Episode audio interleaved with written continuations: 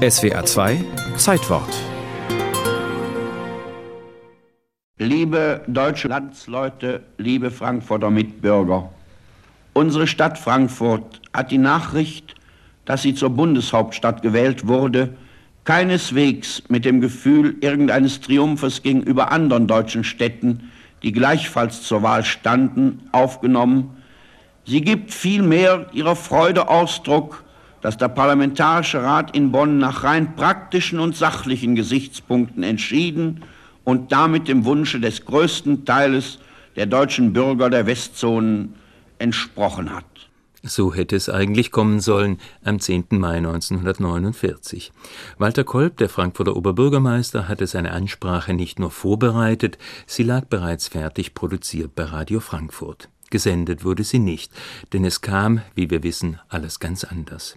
Und dabei war sich Walter Kolb ganz sicher gewesen, die Mehrheit der Bürger hinter sich zu haben, hinter sich und Frankfurt. Da nun einmal hier in Frankfurt fast alle Einrichtungen bereits geschaffen sind, die eine Bundeshauptstadt benötigt und außerdem diese Bundeshauptstadt so außerordentlich verkehrsgünstig gelegen ist, konnten es weite Kreise nicht verstehen, dass diese Wahl so viel Kopfzerbrechen verursachte.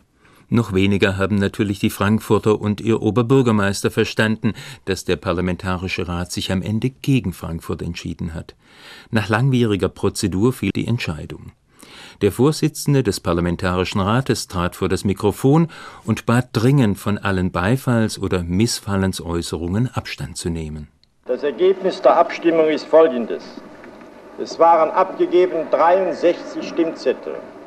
Davon war einer unbeschrieben, also ungültig, sodass 62 gültige Stimmzettel abgegeben waren. Die absolute Mehrheit beträgt demnach 32. Es haben erhalten Bonn 33, Frankfurt 29.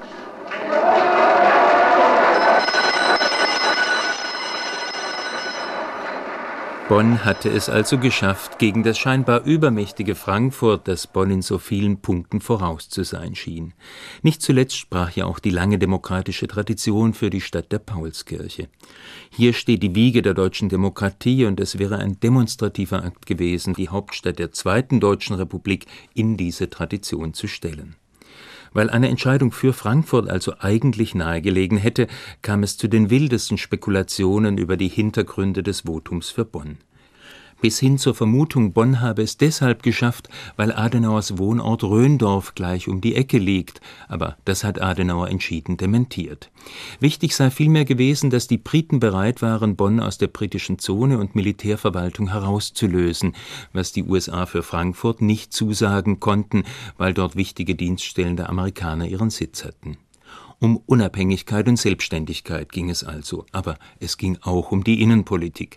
Die SPD hatte sich für Frankfurt als Bundeshauptstadt stark gemacht, eine Großstadt mit sozialdemokratischer Tradition in einem sozialdemokratisch regierten Land. Als offensichtlich wurde, dass die SPD eine Entscheidung für Frankfurt als Sieg feiern würde, schlug die Stimmung bei den hessischen und bayerischen Unionsabgeordneten um, die sich innerlich schon für Frankfurt entschieden hatten dann doch lieber das katholische und provinziell bürgerliche Bonn. Am meisten profitiert hat davon aus heutiger Sicht Berlin, denn mit Bonn blieb die Option für die alte Reichshauptstadt gewahrt.